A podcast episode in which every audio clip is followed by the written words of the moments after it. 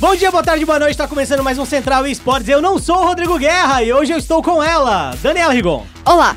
E hoje no programa, claro, 120 que você está escutando, a gente vai falar primeiro no nosso giro de notícias sobre o jogo de tiro do StarCraft aí ser sacrificado em pró do Overwatch 2. A gente também vai falar um pouco da Bazar Game, né, que aí criou uma lineup de Magic e Hearthstone, claro, com foco em card game e as novidades do FIFA 20.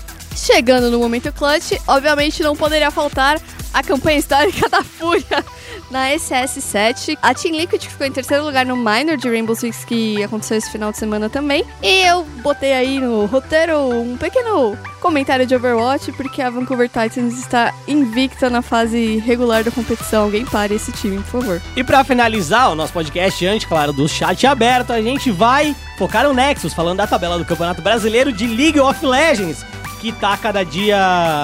É. É isso aí, certo? Vai ser uma carnificina que parece de um overtime de uma final. E daí?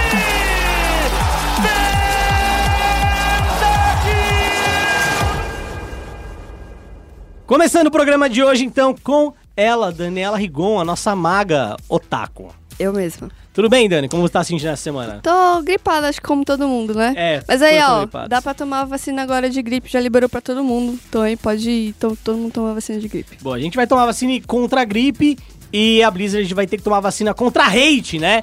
Porque na semana passada, o Kotaku, que é. Quem conhece, é um É. site especializado de- sobre videogame, né? Ele noticiou que o jogo de tiro de StarCraft, que estava em desenvolvimento, foi sacrificado em prol de Diablo, o novo Quatro, Diablo, Diablo é. 4, e um suposto Overwatch 2, tá bom?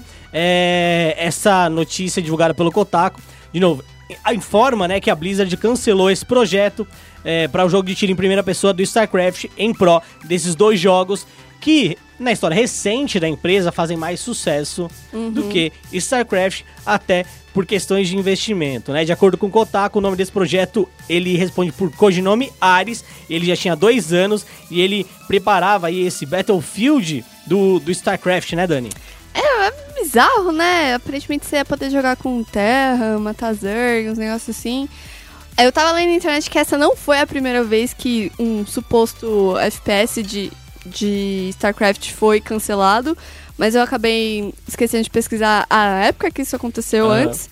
É, só vi os memes no Twitter. E eu acho muito bizarro Overwatch 2. Assim, eu acho que Overwatch 2, inclusive, cogitam que seria algo mais PVE do que PVP. Uhum. Né? PVE, pra quem não sabe, seria tipo jogadores contra o mundo de Overwatch, não jogadores contra jogadores, como é hoje em dia. Uhum. Então, sei lá, acho estranho. Se não for mobile, né? Ah, Pode É. ser mobile também. Bom, vale, vale ressaltar de novo que novos títulos da, da Blizzard pra Diablo e Overwatch até que faz sentido, já que na história recente eles acabam sendo um pouco mais populares que StarCraft. A gente sabe que RTS hoje é um, é um, é um estilo de jogo que tá em decadência, né? É. E a própria Blizzard já lançou o, o Warcraft 3 Reforged, então ela não lançaria um jogo é, Reforged, do caso, Uhum. ou um remake de StarCraft pra canibali- canibalizar o próprio jogo dela. Tá, então seria bem difícil. É claro que a gente vai ter informações, a gente pode ter essas notícias confirmadas na BlizzCon, que é o evento da Blizzard que acontece todo ano. Eu acho que esse Overwatch 2 seria uma atualização, o lançamento de um Overwatch é, mais focado é, em single player, algo com história, que é o que os fãs tanto É. pedem, é uma história bem rica, bem É, legal. Exatamente. E eu espero isso. Não sendo um Battle Royale mobile, tá ok, pessoal. É. E de Diablo, bom, depois do fiasco do ano passado, né, na, na BlizzCon ali, Nossa, em que ninguém tem celular, né? Vocês não têm celular pra jogar Blizzard ou do Diablo, Diablo. Mobile? É, eu acho que sim. A Blizzard precisa fazer alguma coisa pra reverter a mesa em relação aos fãs do jogo Diablo, certo? Próxima notícia, a gente vai falar da Bazar Gaming, que chega investindo forte com grandes nomes no cenário de Magic e Hearthstone, certo? Ela é uma nova organização é, com foco em jogos de carta, né, Dani? E ela traz alguns jogadores que eram da Red Kennedys, que a Red Kennedys anunciou a chegada, mas não anunciou a saída. É. Como sempre, né? Exatamente. As... Bom, pelo menos não foi sexta-feira às nove da noite. É, como sempre, isso acontece muito. Muitos times anunciam a chegada de jogadores, aí não anunciam a saída de jogadores, a gente não sabe onde o jogador É, tá. a né? gente acaba, a gente chega e fala, ô, Red Kennedy, você poderia. Ou, ou qualquer outro time que acontece também. Você poderia é, fazer uma entrevista, mandar essas perguntas pro jogador. Aí ele não está mais na organização.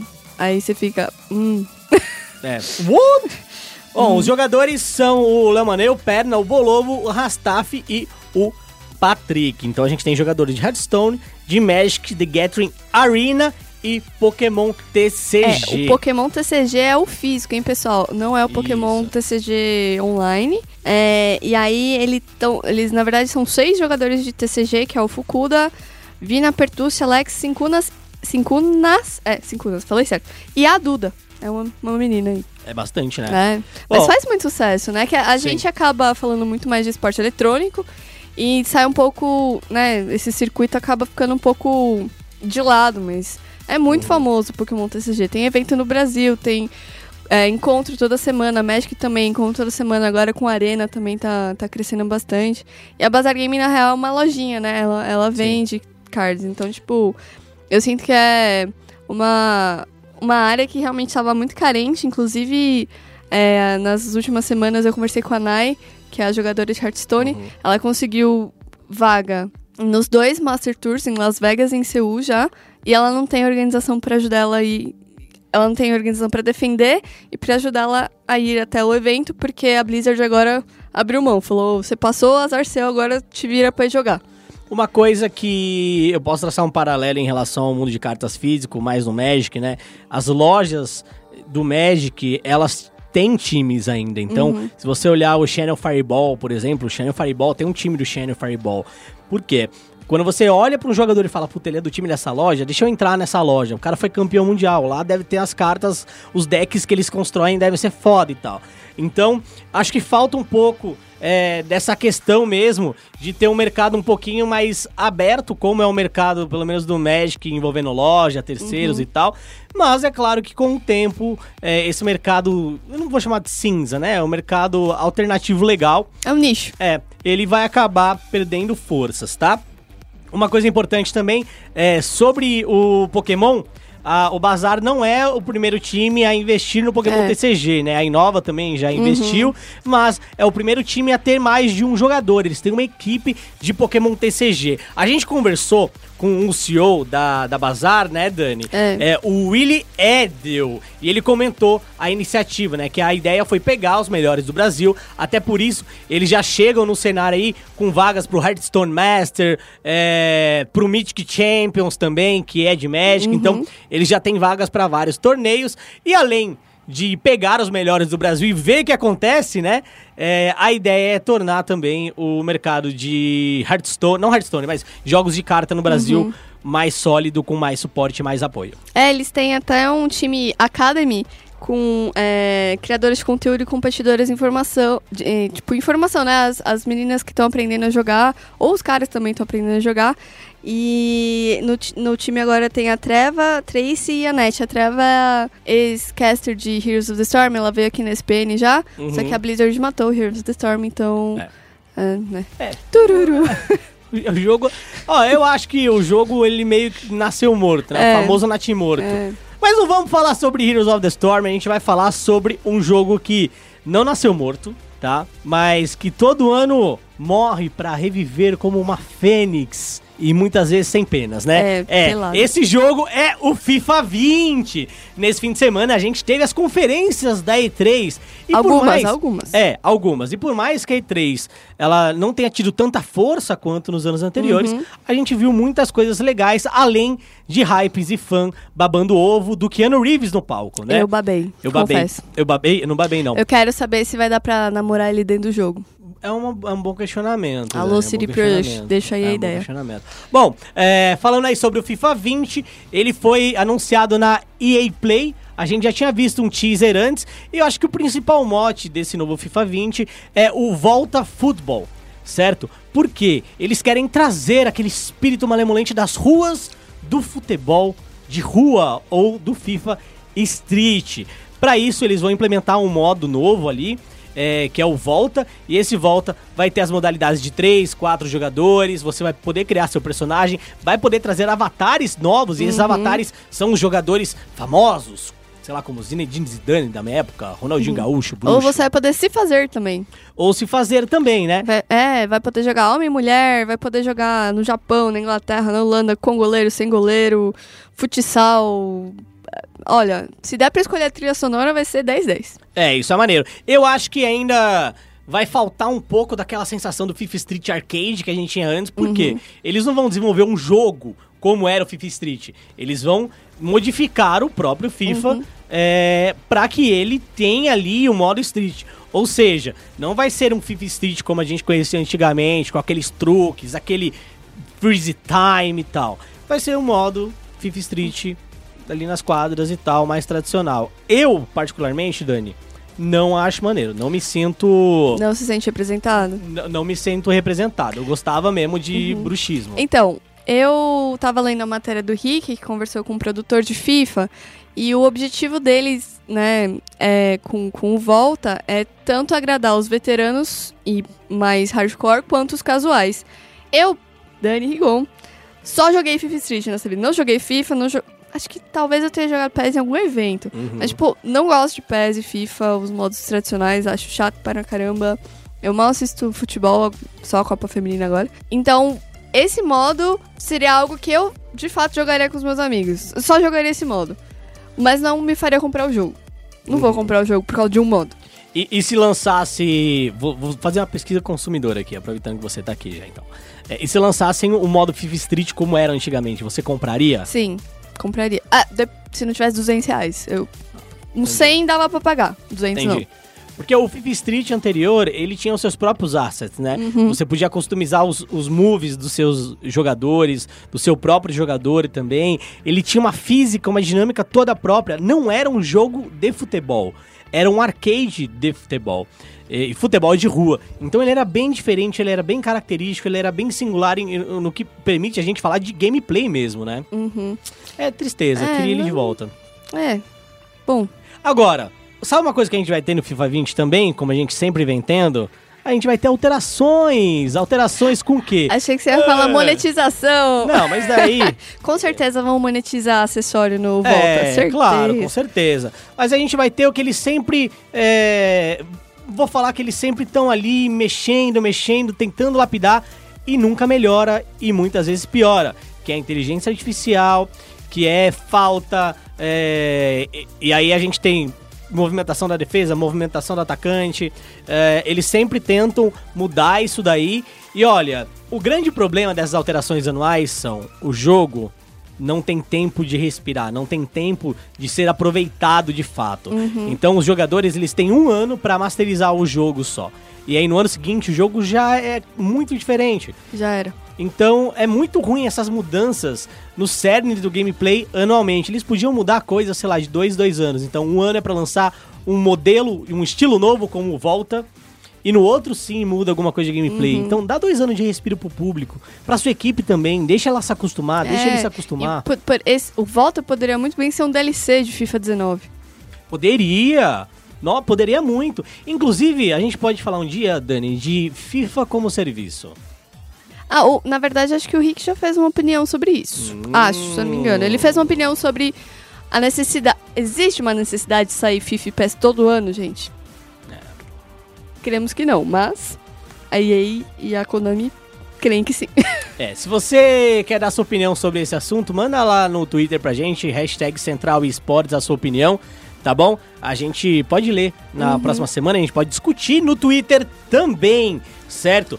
Dani, essa foi a nossa última notícia aqui no Giro É, de Notícias. Só lembrando que o FIFA sai dia 27 de setembro, aí ele tá disponível pra PlayStation 4, Xbox One e PC. Por enquanto, nada do Switch. É, aproveitando que a gente tá aqui falando de E3 pra finalizar o Giro de Notícias, vamos pra uma coisa mais pessoal. Queria saber a sua opinião sobre dos anúncios, né? Que a Até- gente é. viu. A gente não tá vendo a PC, a, o- A PC Gaming Show, é. Gaming Show hoje. A gente tá gravando na segunda-feira, então até o momento de teve a, a EA, a Microsoft, Uhum. barra Xbox, né? Bethesda, E a Isso. Devolver Digital, que é al- algo, né? É, é uma instalação artística. A, a Isso. Devolver. É, eu quero saber de você o que você mais gostou. Duas coisas pra gente não se estender muito. Não vou deixar uma que uma é, É. brinca, é covardia, mas duas coisas que você mais gostou. Eu gostei e não gostei ao mesmo tempo, porque assim, pessoal, eu sou PlayStation barra Nintendo. Eu nunca tive um Xbox. Aham. Só jogo no PC, tenho PC e tal, mas Xbox nunca tive. Aí a Microsoft vai lá e compra a Double Fine, que é um dos meus estúdios favoritos. Uhum. E agora eu não sei o que eu vou fazer se as coisas só saírem pro Xbox. Mas ok. Mas eu acho legal, porque, né, querendo ou não, é, é um investimento e melhora o desenvolvimento dos jogos. Eu gostei de alguns joguinhos bem bonitinhos que apareceram na, na Microsoft, mas Cyberpunk estou muito hypada, queria muito já fazer a pre-order, Uhum. mas não, 200 reais tá, né? Parcelar em 10 vezes termina antes do, do jogo sair.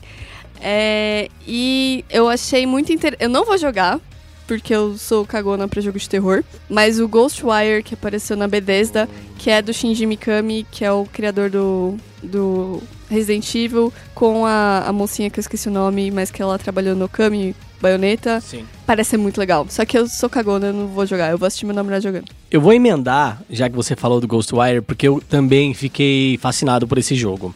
É, porque o Shinji Mikami, ele não é só o criador, né, é, do Resident Evil, como também do Evil Within. E Evil Within, pra mim, é genial.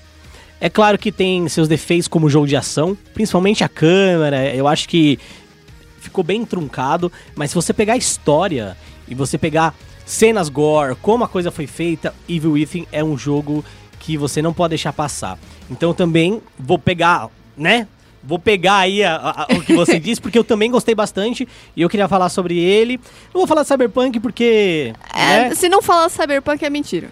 É, é, não vou falar de Cyberpunk porque já falou e tal. Eu gostei também é, do Star Wars Jedi Fallen Order. Eu gostei muito, eu tô muito. É verdade. Eu gostei do É. robozinho. Eu gostei, eu gostei por quê? Ó, vou, vou fazer a crítica primeiro e depois eu vou falar o porquê eu gostei. O que eu não gostei, parece um jogo genérico, tá? É, não tem verossimilhança muitas vezes com o mundo de Star Wars, porque no Star Wars você não vê o Jedi é, correndo na parede. Uhum. Você vê- Escalando. Você não vê Jedi, você vê Jedi dando pulos mortais, entendeu? Jedi, por exemplo, quando ele vai é, lutar contra alguém, ele não esquiva pro lado rolando, ou ele, ele dá uma cambalhota por cima do cara. Uhum. E eu não vi isso. Então, é, vai faltar uma identidade de caracterização do gameplay no mundo Star Wars. E eu acho que isso é ruim. Porém, é um jogo que depois de tantos Battlefronts, o Battlefront 1, Battlefront 2 que a gente viu, e a gente pediu muita coisa de história, é um jogo que tem uma história própria. E ele vai passar entre o 3, o episódio 3 e o episódio 4.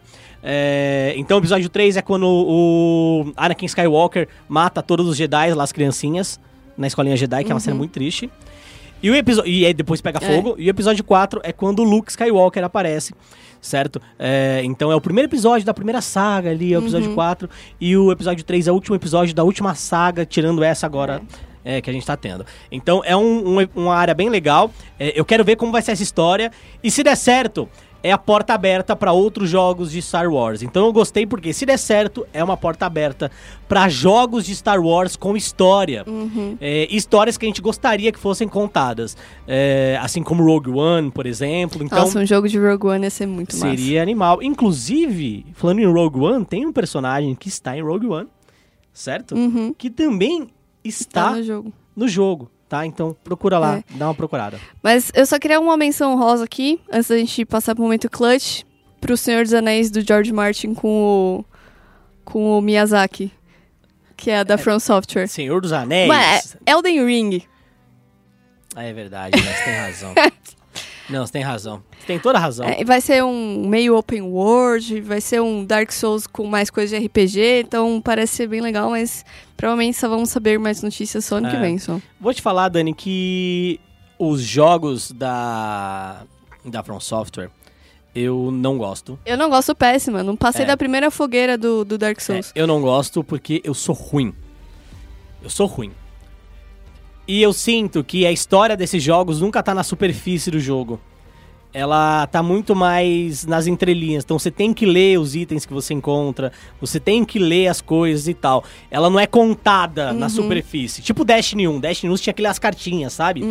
É, então eu não gosto quando a, a parte mais legal do jogo, que é a história também, ela tá escondida. É, eu espero que agora com o Martin a coisa seja diferente e a From Software consiga unir ali a- os dois mundos, né? Quem quer jogar no hardcore joga pela, pelo gameplay e quem não quer jogar pelo gameplay vai jogar pela história. Eu. Justamente. E eu também. E eu também. Então, eu acho que. A gente, vamos dar a mão agora, porque é, é, é uma situação que eu gosto bastante. Você tem o mesmo Torcendo. gosto que eu. É, agora vamos fazer o seguinte: vamos pro momento clutch, porque o É- fim de semana foi de fúria. Chegamos no momento clutch aqui, claro. Quem nunca teve um dia de fúria ali, né, Daniela? Aquele dia que você acorda e você, sua mãe vem dar oi pra você e você não quer dar oi pra ela, você chuta ela, dá uma bica e fala: Hoje é dia de fúria aqui! Campanha da SS, melhor campanha de brasileirinhos, que rendeu pra fúria a quinta colocação no ranking da HLTV que sai hoje, segunda-feira. Exatamente. Eu tava conversando com alguém que eu não lembro quem, mas foi tipo uma sensação de torcida que a gente não tinha, sei lá, talvez desde a Luminosity, cara. Da, da Luminosity do Fallen, não a Luminosity de agora. Uhum. Porque é uma sensação, tipo, refrescante, assim, sabe? Porque você sabe que a SK barra MBR é boa e que eles iam chegar longe a maioria dos torneios, tirando agora, mas ok. Então, tipo, você tava meio que torcendo por obrigação, no sentido de, tipo, você tem que torcer e você tá torcendo. Hum. Agora, da Fúria foi, tipo, surpreendentemente, assim, você tava torcendo, mas aí do nada você tava, tipo, pelo amor de Deus, como assim? Não sei explicar, gente, é mais que palavras. É, eu concordo. Essa sensação de, nossa, é um time é, super underdog é, e eu quero muito que eles ganhem, que eles se superem. O brasileiro gosta muito dessa história de underdog superação, né? Então é de fato essa sensação de estar torcendo pela Luminosity de novo. Quando a gente torce pela MBR ou pela SK, na época, né? Já era um time consagrado, então acho que o mood era diferente, né? É, era um mood de vamos lá, vamos ganhar, vocês são bons. Agora é tipo, mano, vamos lá, os caras é, nossa, pelo amor de Deus, mano, de, nossa, quero ver isso de novo. Um time nascendo das cinzas e tal. E a campanha da Fúria, ela teve adversários gigantes. E o primeiro desses adversários gigantes foi a Astralis. É, e a Fúria conseguiu vencer duas vezes a Astralis. É, não tem. Eu não tenho o que dizer assim em, em palavras a não ser descrever com um sorriso, né, Dani? Porque é, venceu na Mirage, venceu na Nuke duas vezes, né? Nuke foi, é, foi duas é, vezes. MD1 foi Nuke, venceu. É. Aí quando foi MD3, venceu na Mirage e na Nuke também, Uhum. fazendo 2 a 0 pra cima da Astralis, certo? Acho que foi, foi 2x1. Foi 2 a 1. Foi 2x1. 2 a 1 Foi 2x1. Tá, me desculpa. Sei Não que- sei, não lembro agora, É. deu branco. eu lembro que assim, eu tô de férias e eu tô meio dormindo e eu acordei e tava na Mirage. E aí depois foi Nuke e foi duas vitórias. É, então é isso que eu me lembro. Mas também se erramos o resultado, tá tranquilo. Erramos o É, resultado. Mas o importante é o resultado que é a eles vitória. ganharam. É a vitória. E que agora a Astralis é o quê? Freguesa da Ah. Fúria. nunca perdeu a Fúria pra É. Astralis. Porque eles nunca tinham se enfrentado antes. Sim, eu, eu acho que a, a Astralis é um time que a maior força dela é estudar o adversário. Quando você tem material é, reduzido, pouco material sobre o seu adversário, é mais difícil de fato você conseguir é, colocar uma play tão consistente como a Astralis sempre coloca. Então acho que de fato é, é mais complicado. Bom, depois disso daí, a Fúria acabou vencendo a North também no duelo de logos incríveis, né? o duelo aí de Pantera e Leão, tudo da família dos felinos. A, a Fúria acabou vencendo a North por 2 a 0 e aí contra a Vitality na final ela acabou sendo derrotada. É, deu, um- pareceu um pouco apagadinha na final. Um pouquinho, assim. Em É. comparação aos dias anteriores, pelo menos. É, eu, eu confesso que eu senti que tava faltando alguma coisa também. E, eu acho que a Fúria, por mais que tenha sido a primeira final enfrentando adversários grandes, é, ela precisava é, se provar e ela se provou, ela sentiu um pouquinho a pressão em relação à grande final. Acho que é um time muito bom, é um time que eu e o Guerra a gente já vinha falando bastante, que é um time que precisava jogar mais torneios contra times grandes e com certeza antes do próximo Major ia pegar top 10 e acabou chegando no top 5, né? Enquanto isso, a MBR começou a competição perdendo para North, depois perdeu para Complexity também. E aí foi eliminada. Foi eliminada. Na fase de grupos. É isso mesmo. Contra a North 25-23 na Inferno. Contra a Complexity jogou a Trem e a Vertigo. É, na Trem perdeu de 16 a 4. Mano, E na, na Vertigo. ganhou. É, é, ganhou. Na Vertigo, desculpa, 16 a 9. Perdeu na Mirage, 16 a 14. Triste. Mas eu acho que assim, assim como a campanha da Astralis não foi boa também, a da MBR também não foi boa. E segue em frente, bola pra frente. Acho que não é esse torneio que vai acabar com os bons resultados que a MBR tava tendo. Eu vi até um post do. do acho que foi do Code. é, falando, putz, tô muito triste, a gente não conseguiu jogar e tal. De fato, não conseguiram jogar, tiveram um dia ruim. E a vida, gente. Eu vi muita gente falando bem da Fúria pra falar mal da, Da da MBR. MBR. E eu acho que isso é muito ruim quando você precisa tirar o mérito de alguém pra falar bem de outra Uhum. pessoa. É muito ruim quando isso acontece. É o mesmo caso do Jukes que comentaram na semana passada, É. né? Tinha que falar bem do Jukes pra falar mal do cenário brasileiro. Não, você pode falar bem da Fúria ou do Jukes sem falar mal da MBR. Uhum. A atuação da MBR foi ruim. Foi pífia, se você É. quiser ser mais contundente no, no comentário, mas isso não desmerece que eles estavam sim numa toada de evolução. Sim. Tem outros torneios, né? Tem outros torneios. É, a gente vai falar agora também do Minor de Rainbow Six Siege, que a Team Liquid ficou em terceiro lugar. Dani, terceiro lugar garante vaga pro Major? No. Nope. É, Era né? só o primeiro lugar. E aí foram três brasileiros, né? Team Liquid e a NiP foram convidadas. E a Team One passou nas qualificatórias. O formato foi o famoso Amamos e Odiamos suíço. E aí os três times conseguiram passar para os playoffs, né? Do, do formato suíço. Só que a, a Team One, né? Os Golden Boys, acabaram pegando a Secret logo de cara, perderam por 2 a 0 A NiP perdeu pra Chaos por 2 a 1 E a Liquid foi a única que conseguiu passar das quartas de final pra semifinal. E daí ela perdeu pra Secret também. E na real a Secret foi a grande campeã. Então, tipo, perderam pra campeã, então justo. Pro terceiro lugar ela ganhou da Chaos. A Liquid que passou por mudança recente, né? Uhum. Acabou tendo os Gueira aí, acabou se aposentando, mas vai ficar ainda como produtor de conteúdo. É um time que também vai se encontrar em pouco tempo. Mas eu queria fazer o advogado do diabo aqui, Dani, se você me Tadã. permite. Só estender um pouco mais, pode? Pode. Há um tempo atrás eu tinha mencionado que o Rainbow Six brasileiro ele ia passar por uma fase muito complicada. Por quê? Porque a gente tinha as vagas, né? Tanto pra final da Pro League quanto pro Major. Porque, quer queira, quer não, só tem time brasileiro aqui na América Latina. E a gente acabava tendo quatro vagas, duas vagas, todas as vagas da América Latina. Com esse sistema de minors, agora pra classificar pro Major, vai ser muito mais difícil a gente ver os times brasileiros jogando lá fora. E aqui já foi um exemplo desse, né? A gente tinha três times na competição, a gente não teve nenhum dos dois times na final. Uhum. É, a final foi entre Team Secret, que a Dani mencionou, que foi a vencedora, E a String são dois europeus, né? dois times europeus.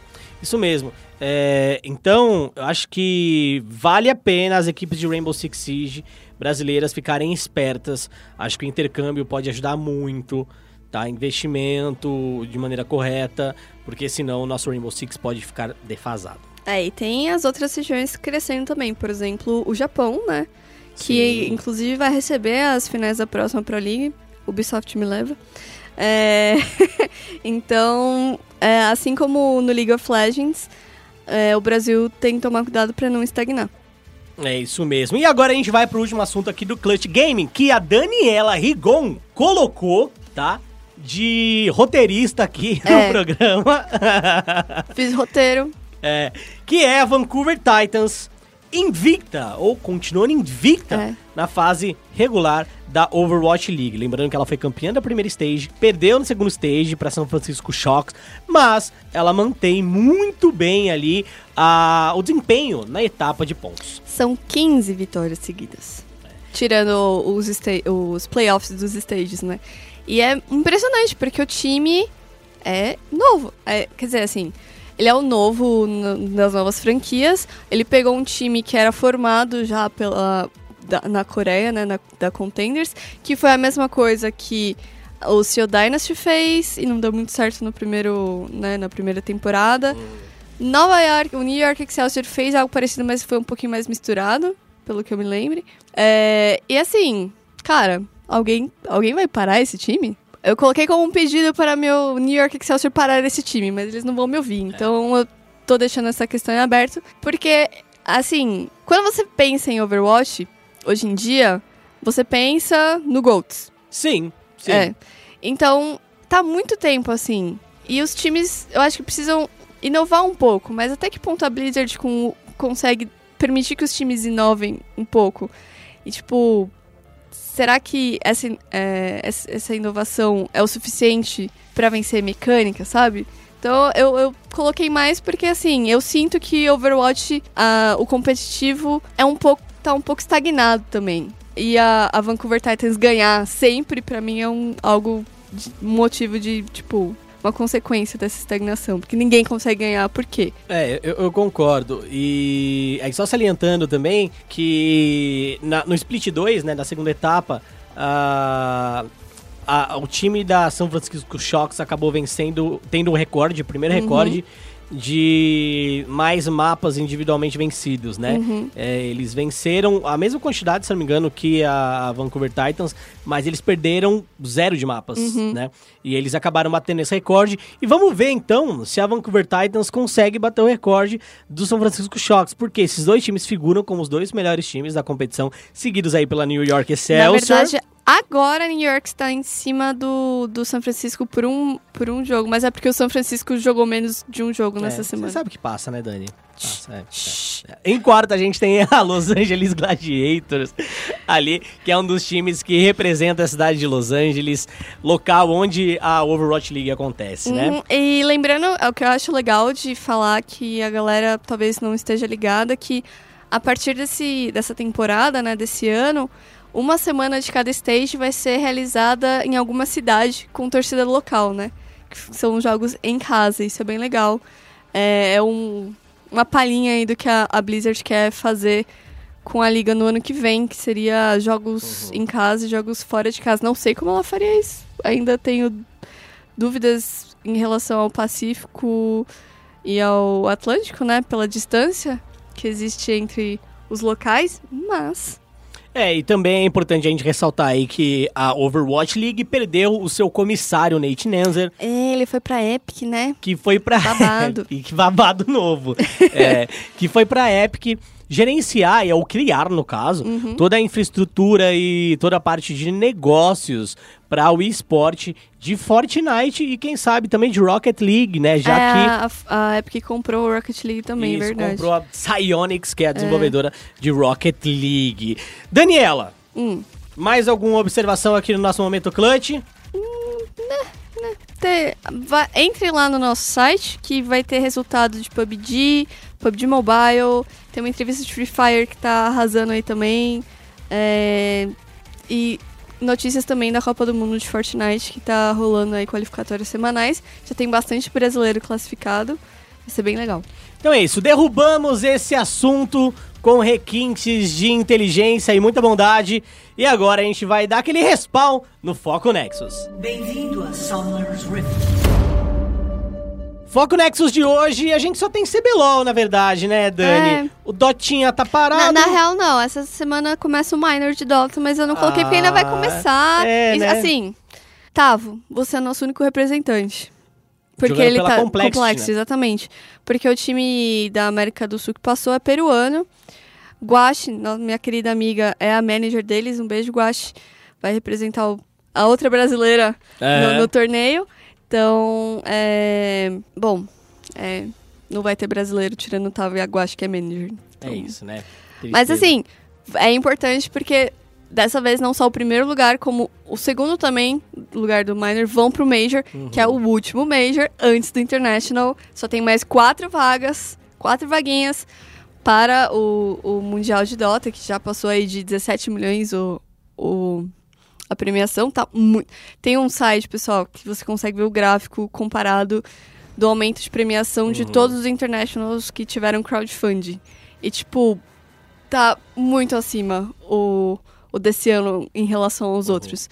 Eu não sei se isso vai continuar, claro, porque a Valve tá lançando mais coisas agora, pode ser que ela pare de- lançar um pouquinho, e aí o gráfico caia um pouco e, e fique né, no mesmo nível que o dos outros anos, mas por enquanto tá surpreendendo aí. Vai lembrar, Dani, que o The International desse ano vai ser na China. Vai ser na China, ferrou pra gente assistir os jogos, É, pessoal. vai ser na China. E a gente já tinha até mencionado, pô, o negócio vai ser na China. Nossa, mano, que loucura, a China e tal. Por quê? Porque o chinês tem essa mania de grandeza. Uhum. Tá, o chinês tem essa mania de grandeza. E aí eu entrei no site que a Dani mostrou aqui, que é o Dota 2 Price Track. Aí tem o ano de 2019. Nesse dia aqui, ó, perto do, de onde a gente tá, né, que é o, day- é o dia 32 após o lançamento do... Tão, tão chamando, não estão chamando mais de compêndio, Não, né? é Battle Pass agora. Battle Pass.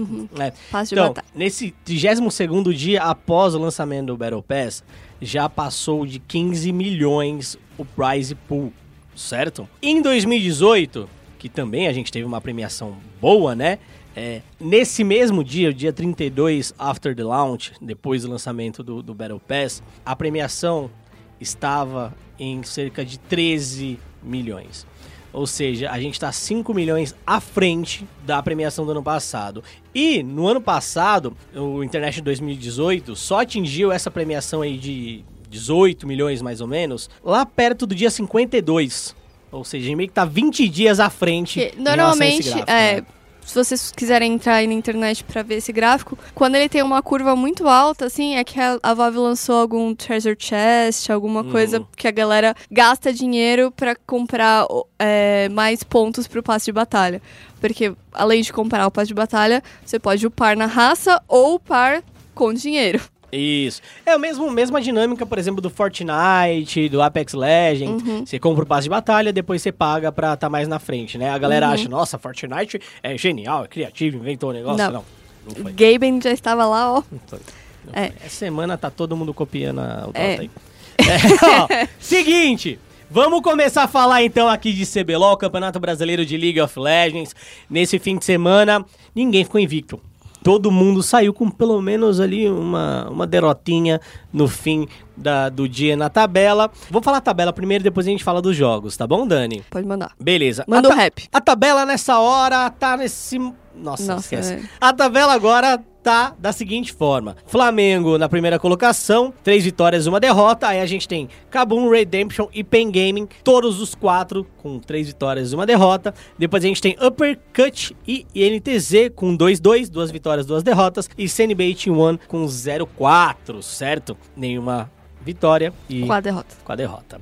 Essa foi a tabela. E nesse fim de semana, a gente teve Redemption vencendo a Team One, INTZ vencendo a Kabum, CNB perdendo pro Flamengo, PEN vencendo o Uppercut no sábado, no domingo INTZ vencendo a CNB, Redemption vencendo a- o Flamengo, PEN vencendo a Team One e Kabum vencendo a Uppercut Gaming. Dani, Hum. você chegou aí nesse fim de semana, porque eu sei que a gente reveza, a né? gente reveza, mas eu não, não fui esse final de semana. Foi, a, foi a Evelyn. É, mas estávamos assistindo o máximo possível. E acho que o que a gente tem que dar ah, destaque essa semana é o, a polêmica do flanalista, que jogou no domingo, no lugar do Lucy. E aí muitos estão culpando ele pela derrota do Flamengo, o que eu acho meio errado, porque o Flamengo já não vem numa. Ele vem ganhando porque ele consegue aproveitar as chances de ganhar, não porque ele está fazendo um jogo bom Sim. minha opinião. Assim, não vou dizer que ele não merece ganhar, mas pelo jogo dele, daria muito pro outro time ganhar também. Sim, é, eu concordo com esse seu ponto de vista, porque muitas vezes a gente. é, muita gente faz crítica é, desmerecendo o time que venceu e falando muito mais dos aspectos negativos do time que perdeu. Então é como se você só venceu porque aquele time jogou mal. E o Flamengo, no geral, tá vencendo porque o outro time tá errando. Então ele não tá vencendo por mérito próprio. É, a gente viu isso contra a INTZ. Flamengo e INTZ, a gente viu isso Como é que perdeu aquele jogo, NTZ? a gente viu isso contra a CNB agora nesse fim de semana. E a CNB é um time inexperiente. É um time não montado às pressas. Eu ia mentir se eu falasse montado às pressas, mas montado com jogadores que não têm muita experiência no CBLOL. E contra a Redemption acabou perdendo, porque a Redemption é um time mais experiente. Se a CNB fosse um pouquinho mais experiente, tinha vencido o Flamengo. Então o Flamengo não vem jogando bem. E a culpa não é do flanalista. É claro que eu não entendi porque o flanalista jogou. Você tem alguma informação? Não Dani? tem informação, não. A única informação foi de que ele ia jogar mesmo e a galera hateando o melão porque o melão cantou a bola. Você não viu? Não, assim, eu vi o Melon cantando a bola, mas e daí? É que aí falaram, ai, mas e se o Flamengo queria hypar o flanalista jogando com anúncios, não sei o quê? Assim, as pessoas recebem a informação de jogo 24 horas antes, né? Sim, claro. Se o Flamengo queria fazer o anúncio, que fizesse o anúncio assim que ele enviasse as coisas pra Riot, Justo. não na hora do jogo. É. Mas é minha opinião, não sei mexer com social media, essas coisas. Não, eu também acho, eu também acho. Porque aí você tá dando vazão pra que alguém dê a notícia antes de você. Se você quer fazer esse anúncio, que seja um grande anúncio, faça você. É, não acho que ele jogou mal, o, o flanalista. O Flamengo, no geral, tá jogando. É, o robô não tá numa fase muito boa, é, não. Tá jogando mal como todo, mas vem conseguindo vitórias. Não à toa, tem três vitórias ali. A primeira vitória contra a PEN foi uma vitória boa. As outras vitórias, honestamente, foram vitórias conquistadas pelos problemas do time adversário. E eu vejo muito isso acontecendo no CBLOL. A Kabum também já perdeu o jogo não sabendo. Tava na vantagem, mas não soube como vencer. É, a própria e Team One, que jogo feio que a gente viu algumas semanas atrás. É, agora até o Forlan entrou no lugar do Absolute, provavelmente por conta da lesão, né, do, do Absolute. Tá ruim desde do, do, do começo do ano, lá no É. circuitão, tudo E o mais. Absolute é o único jogador da Team One, se eu não me engano, que não tem reserva. Uhum. E pelo que eu entendi, a- o Cacavel disse que eles tiveram problemas com uma contratação que eles iam é, fazer para a reserva do, do Absolute. E aí acabou acontecendo que eles não têm reserva para o Absolute. E o Absolute, além de ser o principal jogador, é o jogador com mais problemas ali de contusão desse elenco da Team One. E o- a Tijuana ainda perdeu o técnico dela sexta-feira. O técnico sérvio. Ficou só o Neck, no caso. É. Foi embora o homem. Difícil. Então, a situação que a gente tá vendo dos times do CBLOL, me parece que a gente esperava um CBLOL, não vou dizer mais aguerrido, né? Mas um CBLOL, cara, com nível melhor, um CBLOL acima do primeiro split, ou acima dos anteriores. E eu acredito que não é isso que a gente tá vendo, né, Dani? É, enquanto isso, nas outras ligas, a Sonas, a PC, né, a P-Carry, Aham. destruindo. Eu Fico impressionado. É, os times eles estão se adaptando às novas li- lineups aqui no Brasil, eles estão tentando estudar também os adversários é, de uma maneira mais inteligente.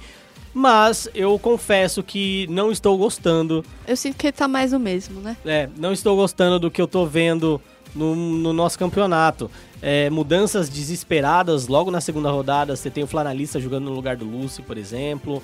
É, me cheira a, a uma mudança desesperada, alguma coisa ali que a gente não sabe, não tem informação e não entende também. É, essa questão do Absolute. É, a gente viu também o, na primeira rodada o, o Mills. É, É, mas é porque o, o, Chine tava com, com É, conjuntivite, o né? Chine tava com conjuntivite. é, e aí o reserva do Chine também não estava inscrito ainda e não podia jogar.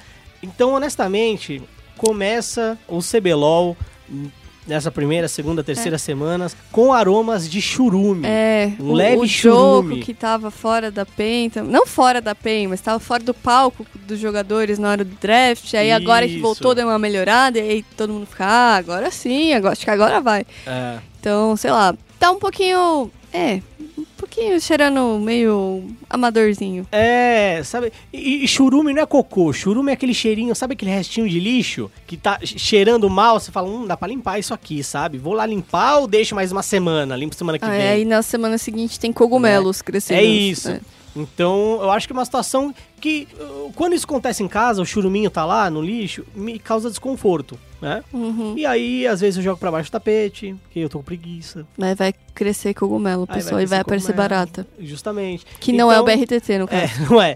Então é isso. Sinto que começou com o pé esquerdo o CBLOL. Espero que os times melhores, melhorem. Tem potencial. Eu acho que o time da Kabum é o time que mais tem potencial nesse split. O time da Redemption também tem muito potencial. O da PEN também tem muito potencial, principalmente com a volta do jogo, Joko.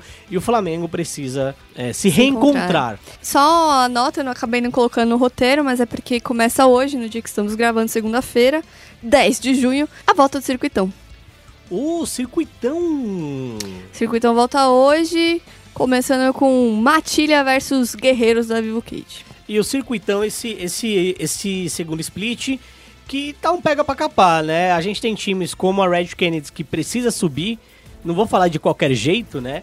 Mas na opinião do, do torcedor, eu acho que tem que subir de qualquer jeito, porque vai pro segundo split fora do, do CBLOL. Se não subir agora, não joga o primeiro split do CBLOL no ano que vem. E o, e o desafiante tá cada dia mais concorrido, tá cada dia mais tenso. Sim, não é à toa que jogadores do CBLOL estão indo jogar no, no desafiante. É, e não à toa, o nosso querido, aí eu vou usar o meme, que eu adoro esse meme, o velho da Van investiu ali no, no time No Talkers. Da- e no nos Talkers. Né? Os Antins É, também? e é um time muito forte, assim, o time da.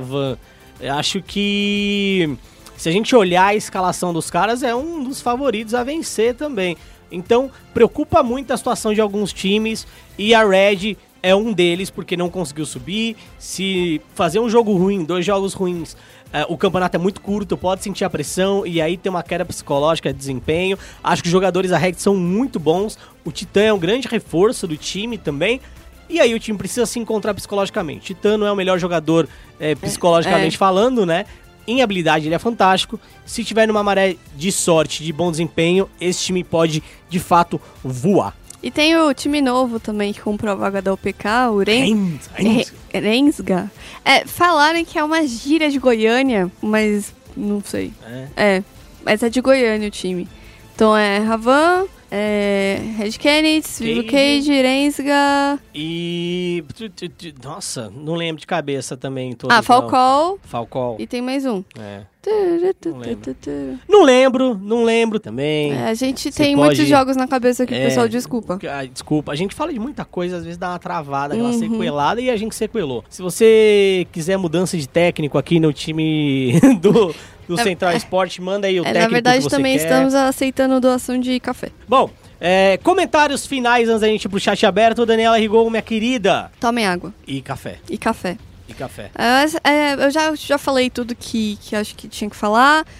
Lá no nosso site tem as matérias de resultados, tem matérias sobre os jogos que estão bombando aí durante a semana, tem entrevista pra caramba, a gente tá preparando mais uns especiais pra saírem, mais bombas pra saírem durante a semana também. Isso. E acompanha aí E3. Essa, essa- ó, essa segunda tem Square Enix, que já soltou a data de lançamento Final Fantasy VII Remake. É. Ainda bem que vai ser no ano que vem, porque não temos mais dinheiro por este ano. Sim, sim. Tem bastante jogo legal pro ano que vem também, É. né? Cyberpunk é pro ano que É. vem.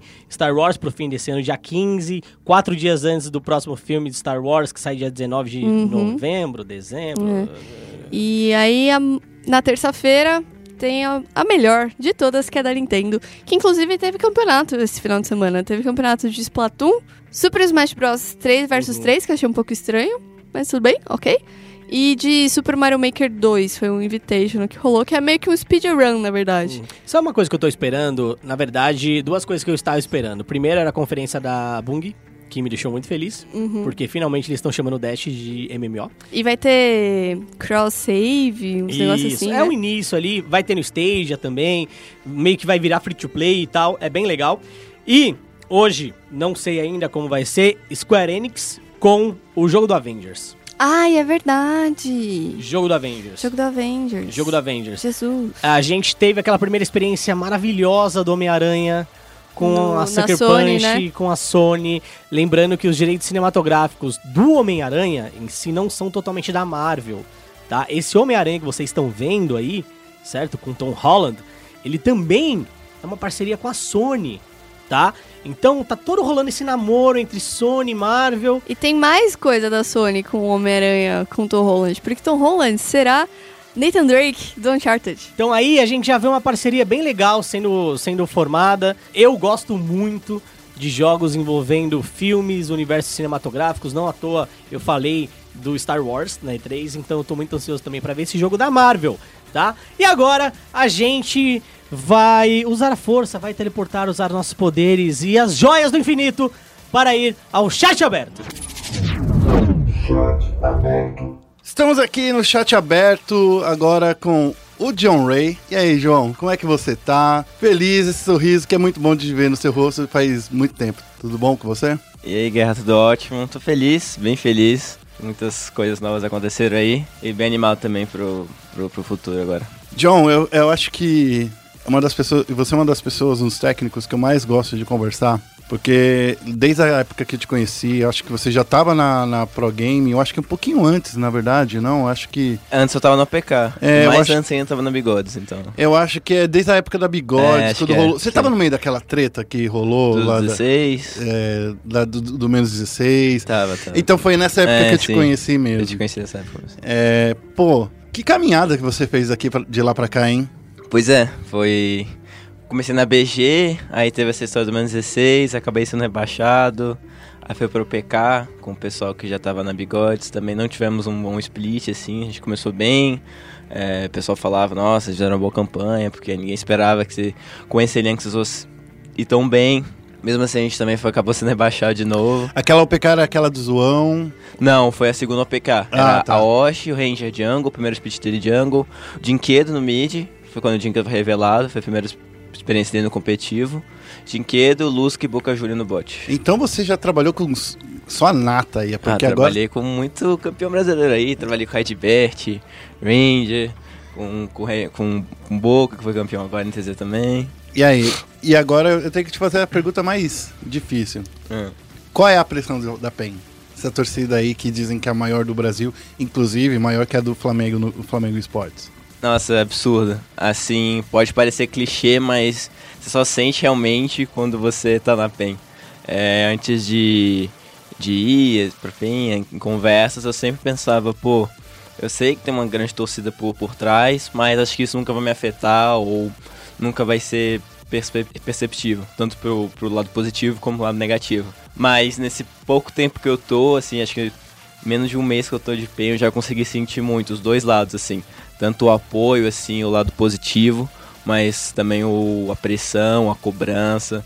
Então já deu pra sentir bastante da força da torcida da PEN. Mas a torcida da PEN também veio carcando em você, né? É, foi o que eu falei. veio depois do- carcando, sim. porque, querendo ou não, esse, o seu último resultado lá na PRG não, não foi um bom resultado. Aham. E logo na primeira semana você pegou a, a bronca de assumir sozinho ali aquele palco. Sim, estrear contra o Flamengo, a gente perdeu, perdeu feio, assim. E o jogo contra a CNB também não foi bom, a gente, apesar da vitória, não foi, não foi um bom jogo pela nossa parte.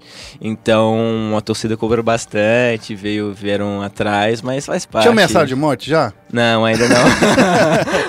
Espero que, que, que nunca também. Não, não vai acontecer. Mas talvez eles pichem lá a casa da PEN, hein? Ó, já tá, já, a galera já tá pedindo endereço pra saber onde é. Ixi, é, mandar mensagem e cobrar já, já fizeram bastante. Sim. Mas ficou nisso mesmo. John, é, eu- uma das coisas que eu sempre admirei em você é, é a sua clareza no que você tá pa- passando pro, pros jogadores. Principalmente naquela hora que a gente vê aqueles poucos segundos do. Que nem muitos times gostam, né? Inclusive, que é a parte da passagem, Sim. né? Que, que a gente vê, o que os técnicos estão falando com os jogadores. Isso é uma coisa que eu sempre admirei em você, que você sempre foi uma pessoa clara, uma pessoa direta. E como é que é, vo- você chegou nesse estilo? Porque tem muito técnico que fala, fala, fala e não sai pra lugar nenhum. Que, não, que não consegue passar a mensagem, mas você é, é o, o oposto disso. Como é que você chegou nessa metodologia? Ahn, eu penso muito que o meu um dos meus maiores deveres como treinador, tá cuidando da parte estratégica, cuidando dos jogadores, é passar, tentar passar o máximo de coisa possível para eles, do jeito mais claro e do jeito mais curto possível.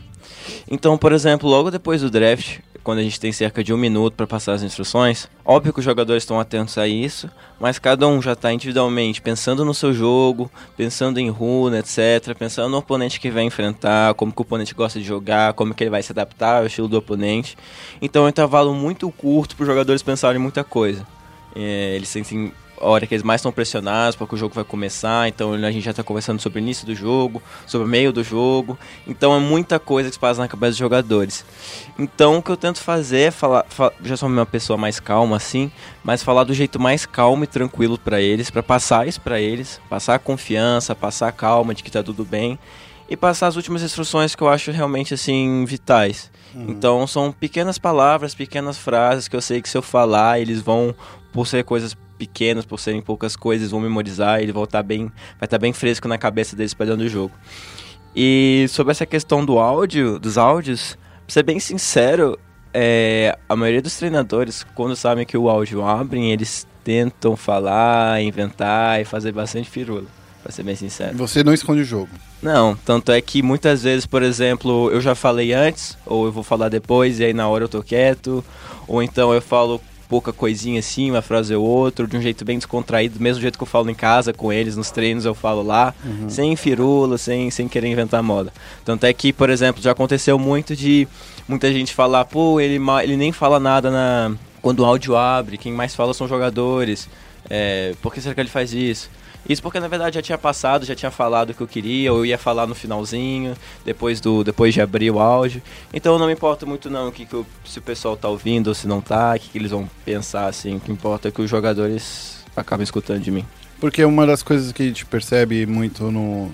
É, essa eu acho que é uma das poucas coisas que a gente consegue perceber, na verdade, sobre o trabalho da comissão técnica, né? É a parte do draft, é a parte do coisa do de passar as últimas instruções. Você acha que é, é, é por ter tão pouca informação que a galera não entende realmente o trabalho de uma comissão técnica, de essa informação que chega não só para para os espectadores, mas também para os jornalistas, né? Que são poucos jornalistas que têm acesso de contato, de conversar com, com o técnico.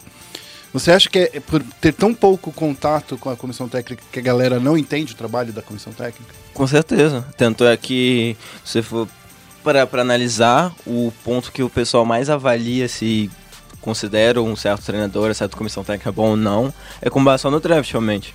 Se eles acham os drafts do, de tal time bons ou não, e justamente o, esses intervalos de cerca de 30 segundos que tem depois do depois dos picks e bans. É, o trabalho de treinador é feito muito nos bastidores, assim, no dia a dia. Quem tá no dia do jogo e quem, quem joga o jogo realmente são os jogadores. Os jogadores fazem acontecer, os jogadores são os donos do espetáculo no dia. Mas o trabalho da, da comissão tá ao longo da semana inteira. Nos treinos ou na folga, que eles não folgam, mas se reúnem para conversar sobre a semana, sobre planejamento, como consertar os problemas, como remendar os problemas, como potencializar os pontos fortes. Então, só que isso não dá pra ninguém de fora ver, realmente. Só quem tá no time consegue sentir. E aí os poucos pontos que ficam visíveis pra quem não tá no meio, pra quem tá mais de fora, realmente, é o draft, é, as instruções pós-draft. Então, sim, concordo com você. Esse fato do, de não ter tanto esse contato, principalmente com comissão técnica, faz com que a gente, como treinador, fique meio assim. É, fique sempre difícil jogar o nosso trabalho, jogar nossa, nossa, nossa competência. É, Eu acho que também isso é uma das coisas que no futebol é muito mais fácil, né? A galera já entende no futebol porque o técnico ele tá lá elaborando toda uma estratégia. Os, existem repórteres de campo, os Sim, setoristas, né? Coisa e tal. E isso ainda não existe no League of Legends. Você acha que, por exemplo, se um dia é, a gente chegasse a ter a oportunidade de falar assim, ó, um dia na semana a imprensa pode vir nas casas para fazer uma. para acompanhar o treinamento. Você acha que isso poderia talvez melhorar a visão de como é o trabalho de um técnico? Porque ia ter alguém presenciando e reportando o que acontece nos bastidores? Com certeza, com certeza, sem dúvida nenhuma.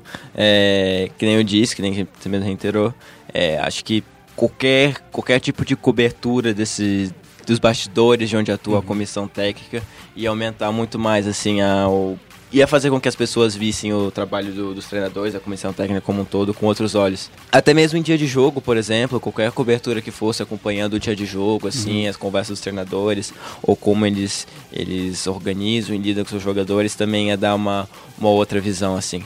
Acho que o fato dos, dos treinadores serem mais afastados, assim, do, do, do palco em geral, assim, do, do, do espetáculo em geral, acaba fazendo com que a, todo mundo veja eles com, com outros olhos, assim. Eu fiz todas essas perguntas porque, assim, eu acho que o, o principal fator, quando você foi para PEN, que muita gente criticou, foi justamente a sua experiência. É, porque fala assim, ah, o John Ray levou dois times pro, pro desafiante. É, a Bigodes teve um dos piores momentos da vida deles, tal. O... Eu faço essa questão, é uma provocação, na verdade, é, porque quando a gente fala sobre resultados, às vezes a gente fala, ah, aqui no Brasil é muito fácil culpar o técnico nos, nos times de futebol. Sim. No CBLOL, eu acho que a mesma coisa significa. T- Também está passando isso por alguma coisa nesse sentido. Por exemplo, aconteceu com a Baxial, aconteceu com você, Sim. aconteceu inclusive com o Diogo quando ele foi lá pro, pro- saiu do, do CNB, foi pro desafiante, do CNB não, da Pro Game, foi lá pro desafiante. Todos, é, é, todas a- as más atuações dos times acabam caindo mais na- nas costas dos técnicos do que dos jogadores. Sendo que quando os jogadores vencem, eles ficam com basicamente toda a glória. É meio triste isso, né? Um pouco. Sim, mas faz parte, eu acho que tem que ser assim mesmo, pra ser bem sincero. Você acha que te- os técnicos têm que levar a bronca? Sim, sim. É... Eu venho do futebol, assim, no sentido que eu sempre acompanhei muito o esporte tradicional, o futebol principalmente. Então eu, eu meio que já, já sabia como que ia ser, eu já, inclusive queria ser técnico de futebol, antigamente. Mas eu, eu acho que tem que ser assim mesmo, é, jogador tem que focar no jogo, já tem muita coisa e, e geralmente quem é da comissão técnica, consequentemente, acaba tendo talvez um pouco mais de maturidade, espero eu, assim. Então talvez seja um pouco mais fácil lidar com isso. Mas, de fato, essas coisas ruins, o, esses resultados negativos sempre caem muito para a comissão técnica, sempre cai muito em cima do treinador. Mas como eu disse, é algo na- natural. Tanto é que, por exemplo, se fizer um paralelo com o Redbet, por exemplo, que é um, com, que é um ex-jogador meu, ele já caiu duas vezes. Mas ninguém se lembra disso, todo mundo se lembra das duas vezes que ele foi campeão. Sim. Pela T1 pela, pela NTZ.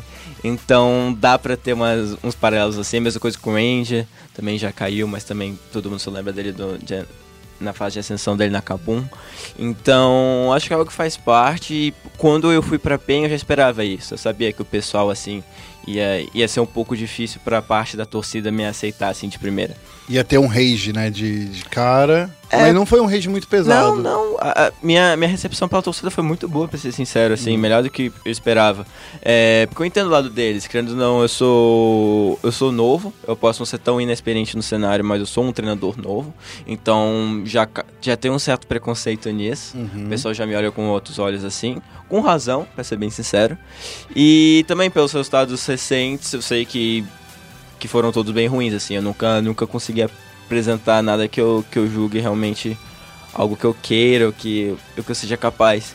Então, eu achei absolutamente entendível os comentários da torcida. Mas pra ser bem sincero, que nem eu falei, quando eu, minha recepção foi muito boa.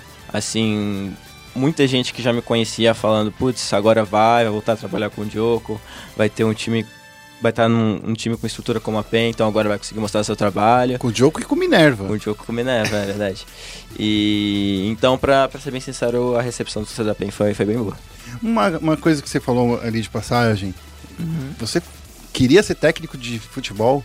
Queria. Eu que história é essa? eu sempre gostei muito de futebol. Eu, eu cresci. Minha maior afinidade com meu pai era realmente por causa do futebol, então eu acompanhava muito futebol, tanto brasileiro como internacional, de todas as ligas, ser bem sincero.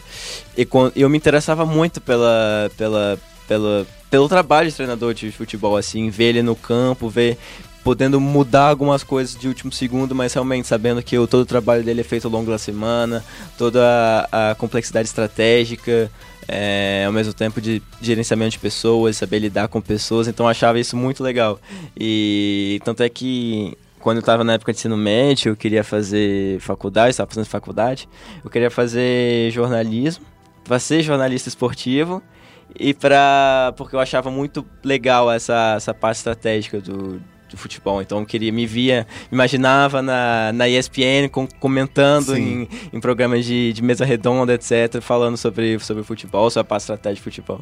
É uma, da- uma das coisas que é mu- muito engraçado aqui na ESPN, eu vejo muito estagiários falando assim: meu sonho era fala- fazer jornalismo para falar sobre futebol. Aham. Sendo que a maioria das Sim. pessoas que trabalham aqui. Assim, tudo bem, tem uma grande parte que fala sobre futebol, mas aqui a galera fala sobre NBA, Sim, NFL, é, ciclismo, que tá passando inclusive agora, né? Tá vendo, coitado, um cara caído aí no chão. É, uma das coisas que a gente vê é, acontecendo, eu, por exemplo, nunca imaginei ser jornalista. Olha só que vida do- doida, né? Eu nunca imaginei, me imaginei trabalhando aqui na ESPN. Eu, eu sempre conto essa história. Eu tentava ser advogado porque eu, sempre tive aquele sonho que advogado ganhava bem. Sim. É, pelo menos mais do que jornalista ele deve ganhar, né? Um cara com 40 anos, que- nem eu, deve estar ganhando muito mais do que eu ganho agora. O, o- quando a gente fala sobre essa atração do- dos esportes tradicionais pro, pro esporte eletrônico, é uma das coisas que a gente precisa passar um, um paralelo, né? Traçar um paralelo. Porque aqui na ESPN a gente fala muito, fu- do, do esporte tradicional, mas a gente fala do- também do esporte eletrônico. E a gente tem muito essa coisa de pegar exemplos do que acontece no futebol, tentar ver como se aplica, né, no... no, no no, no League of Legends, no Counter-Strike. Counter-Strike eu acho que é muito mais parecido com o futebol, na minha opinião. Porque o técnico fica atrás, ele É. pode pedir um pause tático. É muito mais parecido com o basquete, inclusive, do que com o próprio futebol. Você, como técnico, você fica com vontade de estar ali do lado do seu jogador, de falar assim, porra, não, não faz isso, caramba. Dá o last hit direito. Sim, sempre passa, acho que da cabeça do treinador já passa. Porque no futebol você pode ficar do lado Sim, gritando. Principalmente durante o campeonato, que a gente não pode fazer nada, a gente fica assistindo de mãos atadas só os jogadores. Mas acho que faz parte. E de qualquer maneira fazer esse paralelo de com esporte tradicional com o LoL, né, com esporte eletrônico, é algo que, que eu faço bastante, que a maior vários treinadores fazem e devem fazer também. Principalmente em relação à metodologia de trabalho, como que é, como lidar com algumas questões de dia a dia. É algo que eu, eu particularmente procuro saber bastante sobre como os, os treinadores encaram isso em basquete, futebol, esporte tradicional e, e conseguir fazer um paralelo e passar isso para o meu dia a dia no LoL. Recentemente o Chaep fez um programa no, no podcast dele, Podcaster, que foi justamente falando sobre comissão técnica, treinamento, metodologia.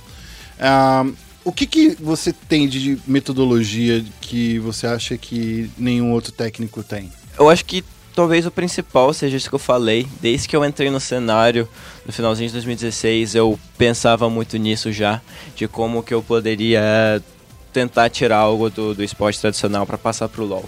Então, lendo bastante livro, bastante bibliografia, procurando bastante, eu consegui adicionar, consegui, consigo fazer alguns paralelos. É, não tem nada em específico, mas eu diria que é mais o modo como você encara certas coisas. Como, por exemplo, com, le com a série você como treinador encara a rotina e o quanto você consegue passar essa importância para os jogadores, por exemplo. No momento do treino, o com a série você encara o treino e com a série você consegue passar isso para os jogadores em termos de se entregar para o treino, de dar o seu 100% no treino, para logo depois vir o descanso, vir a recompensa. Então são pequenas coisas assim que quando você começa a, a pesquisar sobre como funciona no futebol, como funciona no, no basquete, como que os times universitários dos Estados Unidos, por exemplo, lidam, principalmente no basquete, é algo que você consegue fazer um paralelo legal, porque o público acaba sendo um público-alvo de a faixa etária tendo mais ou menos a mesma idade, assim, principalmente quando você compara com, com o esporte universitário. Então, dá pra você, lendo, por exemplo, matérias sobre de treinadores de, de universidade de basquete dos Estados Unidos, que é algo que eu leio bastante, falando sobre problemas de jogadores, sobre problemas no- grupo que eles encaram, você vê que é exatamente a mesma coisa aqui. Que os problemas sempre são os mesmos, as- os, os conflitos sempre são os mesmos, aqui de maneiras diferentes. Então, se você consegue fazer um paralelo, consegue adaptar as situações, você consegue tirar bastante coisa assim. Você passou por, muito, por, muitos, por muitas equipes, né? Eu acho que talvez você tenha uma experiência um pouco legal de compartilhar. É, que muitos dizem que jogador tem muito ego, né? Que... Uhum. Mas você não passou por jogadores egocêntricos demais? Ou eu estou enganado? Talvez esteja enganado. Ah, é? E como é que trabalha isso? Então, acho que como treinador, a primeira coisa que você tem que ter ciência é de que isso é algo que vem de casa, assim, da pessoa. Então você não vai conseguir mudar a pessoa do dia pra noite e talvez nunca você nem consiga mudar a pessoa. Você tem que aceitar de que ela vai ser assim, algo da personalidade dela e ponto final. Então, como treinador, o seu dever é conseguir se ada- adaptar a essa pessoa. Então você vai ter que. Pode ser o, o tipo de personalidade que você mais odeia, que você mais detesta. Você vai ter que conseguir se adaptar 100% a essa pessoa, entender os jogadores, entender por que, que ele vem assim, porque sempre vem de coisa de casa, de criação, de Então você está dizendo que ego é mimado. Mais ou em menos. grande parte sim. Grande parte sim. Grande parte sim. Ah, então esses Ou às vezes vem o contrário. Tudo às vezes pode ser um jogador que, por exemplo, é, em questão de apoio familiar ou em questão de, de estrutura familiar, nunca, nunca teve muito disso. E a partir do momento que chega no LoL e consegue ter destaque, aí sim, os holofotes estão pela primeira vez da vida nele, ele não consegue lidar bem com isso. E aí se torna egocêntrico. E isso atrapalha no desenvolvimento do jogo. Com certeza. Então, é, o seu maior dever como treinador é sempre conseguir se adap- adaptar a essa pessoa, conseguir se enten- entender ela, saber por que, que ela é assim, também conseguir lidar com ela 100% no dia a dia.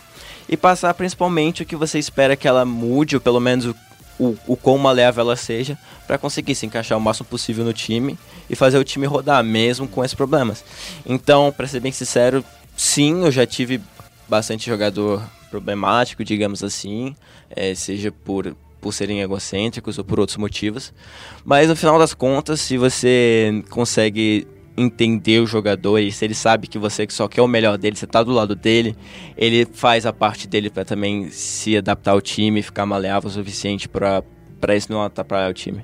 Você acha que, por exemplo, isso poderia ser remediado caso acontecesse, sei lá, que nem na LCS? Na LCS existem os, todos os times, tem o time principal e o time Academy. E esses times podem se revezando, né? O jogador pode jogar tanto numa liga quanto na outra. É como se tivesse os 10 jogadores na ativa 100% do tempo. Por exemplo, o Jukes, que ele pode jogar tanto na LCS quanto na LCS Academy. Academy. É, você acha que pelo fato do, do- de muitos times, eu não sei se é o caso da PEN, às vezes terem reservas só de, de nome no papel, isso daí é o que facilita esses jogadores que são egocêntricos se sentirem assim, eu sou a última bolacha do pacote mesmo? Com certeza, com certeza.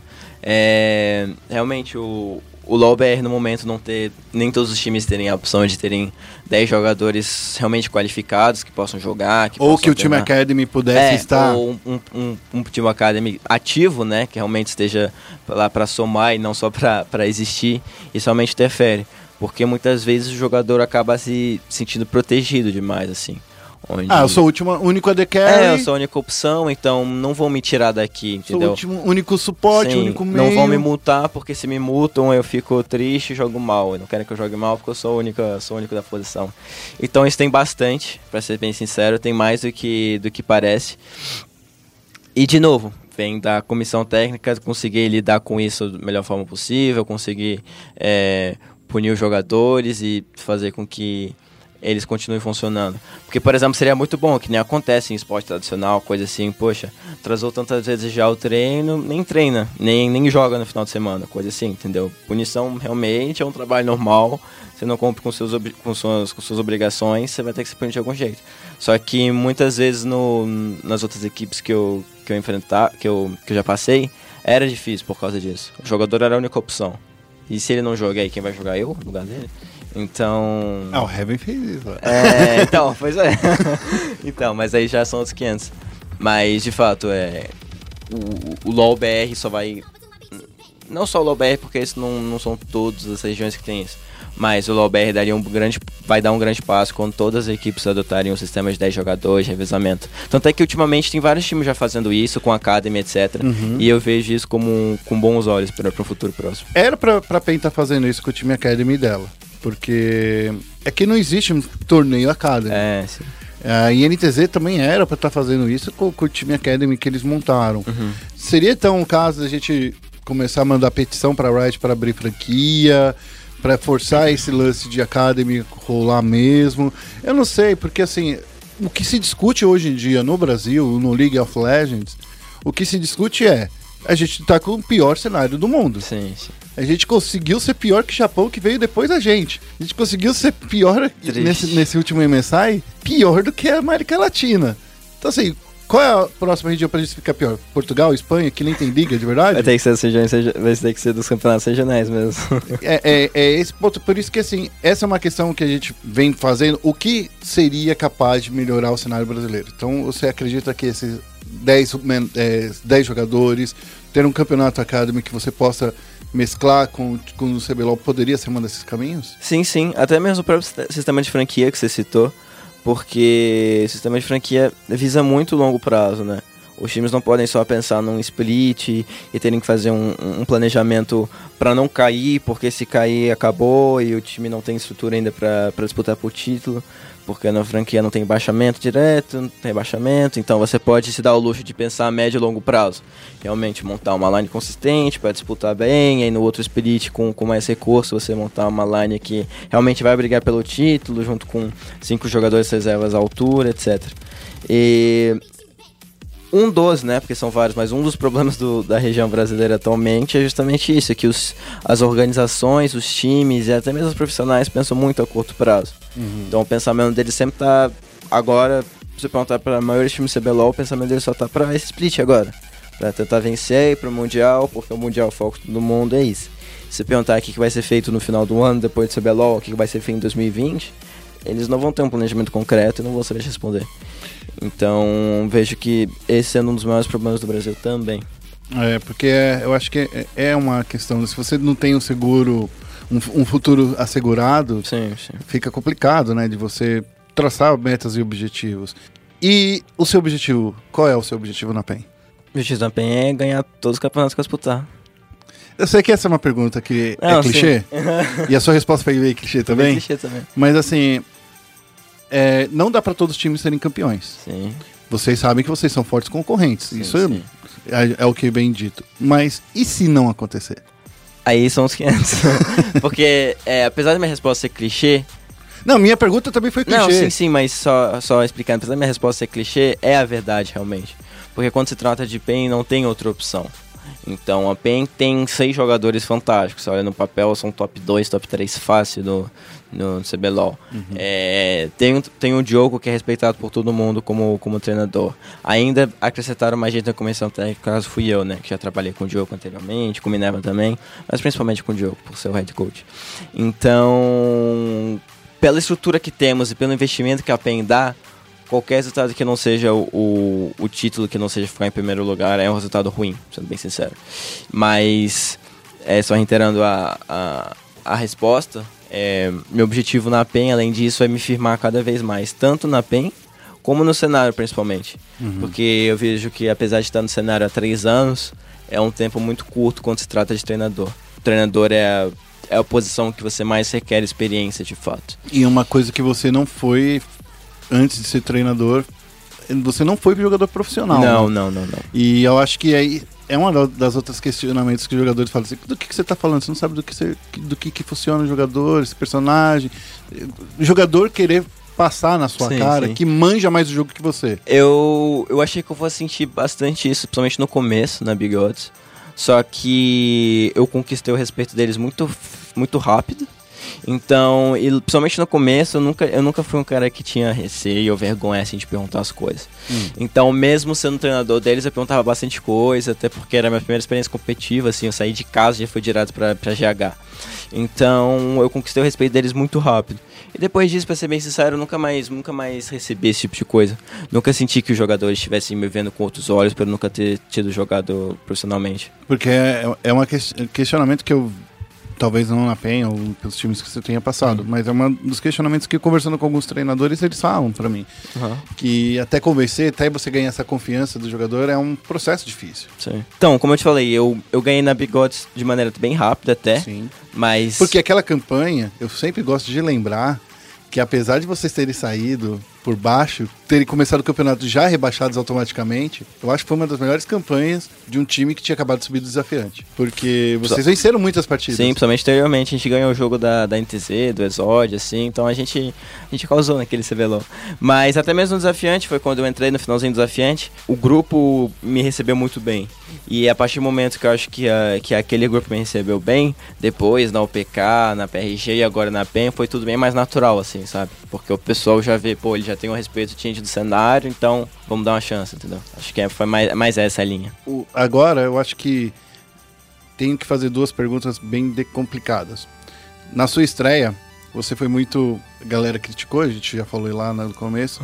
A galera criticou ju- justamente algumas escolhas de draft, escolha, a escolha do, do Young. Essa crítica mais direta sobre o seu draft é uma crítica que eu, eu não vejo uma crítica fundada, mas geralmente a galera, os jornalistas comentando ali na, na, na sala de imprensa, eles falam assim: pô, eu nunca escolheria esse, esse campeão. nunca." Como é que é lidar com crítica de jornalista, de, de torcedor, de inclusive de es- espectador, até- ou às vezes até dentro do próprio time? É mu- Sim. você é um cara muito jovem que Aham. que recebe, absorve essa pressão muito bem. É uma coisa que eu vejo isso. Você absorve bem e não deixa isso explodir dentro de você, né? Uhum. É, então, é bem complicado, assim. É óbvio que, que nem eu falo, a partir do momento que eu escolhi isso, eu sei que eu tô sujeito a tudo isso. É, sou eu fazendo draft, então a- culpa sempre vai acabar caindo em mim, por mais que muitas vezes tenha, tenha influência de jogador. Você acha que dá Em- pra perder no draft? Muito difícil. Você consegue reduzir suas condições de vitória muito. Você entende o que eu tô querendo dizer? Sim. Que tem muita gente que fala assim, ah, nossa, perdeu no draft. Não, muito difícil. Você consegue reduzir muito suas condições de vitórias, ao ponto de chegar e falar assim, pô, se a gente não tiver um jogo quase perfeito, por causa da nossa compra, a gente vai perder.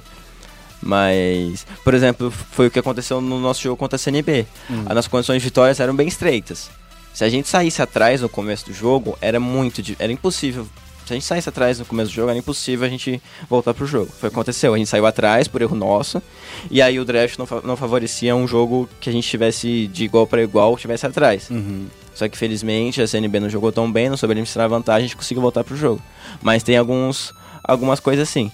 Mas voltando, é, é, complicado. Você recebe, como eu falei, crítica da, da torcida, jornalista, dos casters no Twitter, então É. é, difícil. Mas é, E, isso- e sempre com, com alguns comentários assim, ah, perdeu com o draft. é, então, isso, ah, isso é chato, realmente, não tem como negar. Mas, pra ser bem sincero, como eu sempre gostei muito de, de draftar e de sempre ser, ser muito influente no draft, seja como treinador principal, seja como auxiliar, que nem agora com o Joko. Apesar de dele estar lá, eu, eu tenho tanta participação quanto ele no draft. É, eu sempre tento muito pegar o feedback muito dos jogadores e quem tá no time. Porque quem tá de fora, óbvio que vai ter sua opinião baseada nos seus gostos, etc. Mas é muito difícil saber, porque você não sabe de como a gente treinou, se tava dando certo em treino, não tava. Então, por exemplo, eu fui muito criticado na, na, no- na estreia contra o Flamengo pelas escolhas que a gente fez, algumas inusitadas, e por a gente ter invertido o, o Team com, com a Yel de rota, né? O, perdão, o Yang. O Yang jogou mid e o Team jogou top. Além de não ter estreado com, com a Yel. Mas aí, por exemplo. É se- que foram muitas estreias. Sim. Foi a sua estreia, a estreia do Young, Sim. a estreia do Tino Top. Sim. E aí, por, aí falando, pô, por que, que não deixa o time no mid com o Carry? É o melhor jeito dele, foi o melhor do circuitão, etc. Aí, óbvio, eu vou ouvir isso porque a gente perdeu. Mas, cadê o, cadê o Aiel, saudades? Mas se a gente ganha a primeira rodada. eh, na Contra o estreia, Flamengo? Contra o Flamengo, daquele jeito, imagina. Ia ser, putz, é, Yang Deus, Pen Deusa, tem dois top laners que podem revezar a qualquer momento. É, inverteram já, Team pro, pro, pro, pro Yang. Então, Sen- sentiu aquela coisa quase. Ino- inovaram nos picks, então é isso que a gente precisava pro Brasil ir pra frente. E aí, como a gente perdeu, é porque vocês não voltam pra fazer o feijão com arroz, É. isso que o Brasil precisa, o Brasil que só quer inventar. Então faz parte, pra ser bem sincero, assim. Eu pego sempre o feedback do, do jogador de como foi a semana de treino, como foram o, o, o draft no, no campeonato. Converso muito com o Diogo também, que a gente podia ter feito melhor. E, e é isso. A minha crítica sempre, no cenário brasileiro, foi a Taria Jungle. eu sempre critiquei. Vocês podem ver nos twitters. E eu falo assim, gente, tudo bem, a gente sabe que o campeão é forte, que ele, sei lá, dá um, dá um 100-0 com duas skills. A gente sabe disso. Mas eu, o que eu sempre disse é que brasileiro não sabe jogar de jungle com a Taria. Por isso que a Thalia, eu, eu até fiz um levantamento outro dia do ano passado, né? Foi do ano passado que ela tava super forte na jungle. Uhum. Eu fiz um levantamento que no final do segundo split do CBLOL ela tava com 10% de aproveitamento. Então, assim, esse é o resultado da Thalia Jungle. Sim. Pode ser incrível em qualquer região do mundo. Pode ser forte pra caramba. Mas chega no final das contas, a gente forçou tanto. Não sei quantas partidas, acho que foram 28 partidas pro Thalia Jungle. Com 28 partidas, ela tem 10% de aproveitamento, é muito pouco Sim, sim. eu sou o cara que não só dá o hate por- pelas escolhas, mas é porque eu me baseio em Sim, dados. sim. Não, isso E por que que eu estava errado? Por que que a Thalia estava forte? Ano passado? É, Ah, eu acho que. eu acho que a, a grande pergunta é por que, que não funcionou no Brasil, ah, né? entendi. Por que, que os times aqui não conseguiram encaixar? Acho que. Acho que pelo estilo dela, o começo dela, apesar de ser bem intuitivo, ah, você quer, quer forçar, quer tentar gank, quer conseguir jogar na jungle inimiga, não é todo mundo consegue masterizar bem isso, porque não adianta só o jogador ser bom, só um jungler ser bom. É o time o que tem que time tem que estar muito sincronizado, entendeu? Então, por exemplo, a PEN no desafiante se destacou muito com o Minerva. Sim. Mas às vezes o pessoal acaba pensando muito, nossa, o Minerva é um deus, muito bom, etc. Mas esquece que o time tá jogando para ele. O time, todo mundo tá. tu- a ação de cada um individualmente tá tendo impacto no jogo dele. Hum. Então acho que eu diria mais com isso. Os times do Brasil têm muita dificuldade em conseguir jogar com jungler, assim. E muito também porque muitos dos junglers não têm tanta personalidade, assim, de querer que o time jogue para eles. Tá, mas só que a gente tem um outro problema. Todo time que dependeu extremamente do Minerva foram times que começaram bem Sim. e depois caíram. Você estava presente Pro na Game, Pro Game. Sim. Quando o Minerva quando tava voando, nossa, parecia que era Pro Game Deus, God, Sim, sim. Luscão.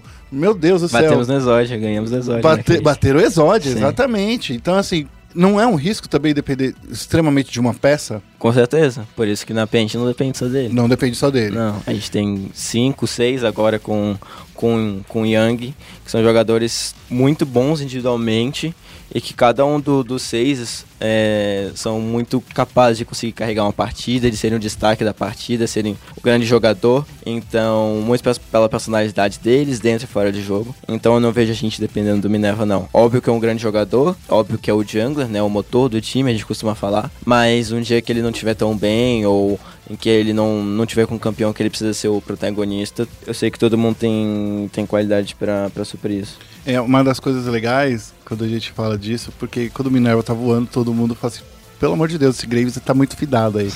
é, tá desequilibrado aí, desequilibra. E foi mais ou menos o que aconteceu também com o Shrimp, né? lá No split passado, todo Sim. mundo tava idolatrando ele. É, você acha que existem muitas estrelas aqui no Brasil que a gente, que os times dependem muito deles? Acho que não, pra ser bem sincero. Eu acho que. Pensando aqui por alto, acho que não tenha um time que dependa apenas de um jogador, ou algo assim. Mas já rolou isso no CBLOL. Ah, já rolou sim, principalmente antigamente. É que acontece que muitas das vezes é, acaba aparecendo pro público, pra quem assiste, que, tá, que é dependente de um jogador só, mas o pessoal não vê o que os outros jogadores estão fazendo por trás ou coisa assim. Seja em termos de comunicação, de organização do time, ou seja também o como que eles estão jogando o jogo deles para justamente dar recurso para o jogador em específico. Como por exemplo, estão com base o Goku, que já foi jogador meu na Pro Game. Ele toma bastante hate da torcida assim do Flamengo. Porque dizem que ele não, ele não é o mid laner com, com a maior média de CS, ou de Gold, etc, etc. Principalmente se comparado com os outros mid laners, principalmente se comparado com os outros quatro do Flamengo, que sempre estão top 1, top 2 em estatísticas do campeonato. Mas ele é um jogador que joga muito bem pro time, que ele consegue guivar muito bem, consegue jogar às vezes com muito pouco recurso, e consegue o- fazer o time funcionar por isso. Inclusive, consegue fazer os, os streams se destacar por causa disso. Só que nem sempre isso é perceptível. Então. É que setar um gank não é tão fácil, né? A É. galera não saca isso. Não é só o jungler chegar lá e gankar. Chegar Tem lá e muita dar, coisa tipo, envolvida. Um, Q, um QR, né, com Licin, né? Sim, tem muita coisa envolvida de comunicação, do, do, do, laner avisar antes, do laner falar, ó, daqui a 40 segundos a minha wave vai estar assim, vai estar X, então tá bom pra você vir gankar, ele tá sem flash, ou mesmo com ele tem flash, mas a gente consegue matar. Então tem muita mais coisa envolvida assim que, que para quem assiste acaba não aparecendo. É, eu tenho, a gente tá chegando aqui ao fim, infelizmente, né? Porque é uma tristeza. Tenho duas perguntas ainda pra você. Claro. A PEN é o melhor time que você já passou? E o que, que ela tem de diferente? A PEN é o melhor time em todos os sentidos, tanto em questão mesmo de jogador, assim. Eu vejo que. Não que, eu não, que os jogadores que eu trabalhei antes não fossem bons, mas eu vejo que aqui eles encaram as coisas de, um- de uma forma um pouco diferente. No sentido que eu sinto eles muito mais atletas e menos jogadores. Então eu vejo que eles têm um olhar muito mais maduro para as coisas, para as coisas do dia a dia, para os treinos, para a cobrança. Eles se cobram muito e eles me cobram muito também. Eles cobram muito todo mundo, assim, a organização, a coaching staff, eles uns aos outros. Então eu sinto eles. Eu sinto que realmente estou trabalhando com seis atletas e não seis jogadores de LoL, por exemplo. E a PEN como organização dá muito suporte também, muito apoio, assim, tudo.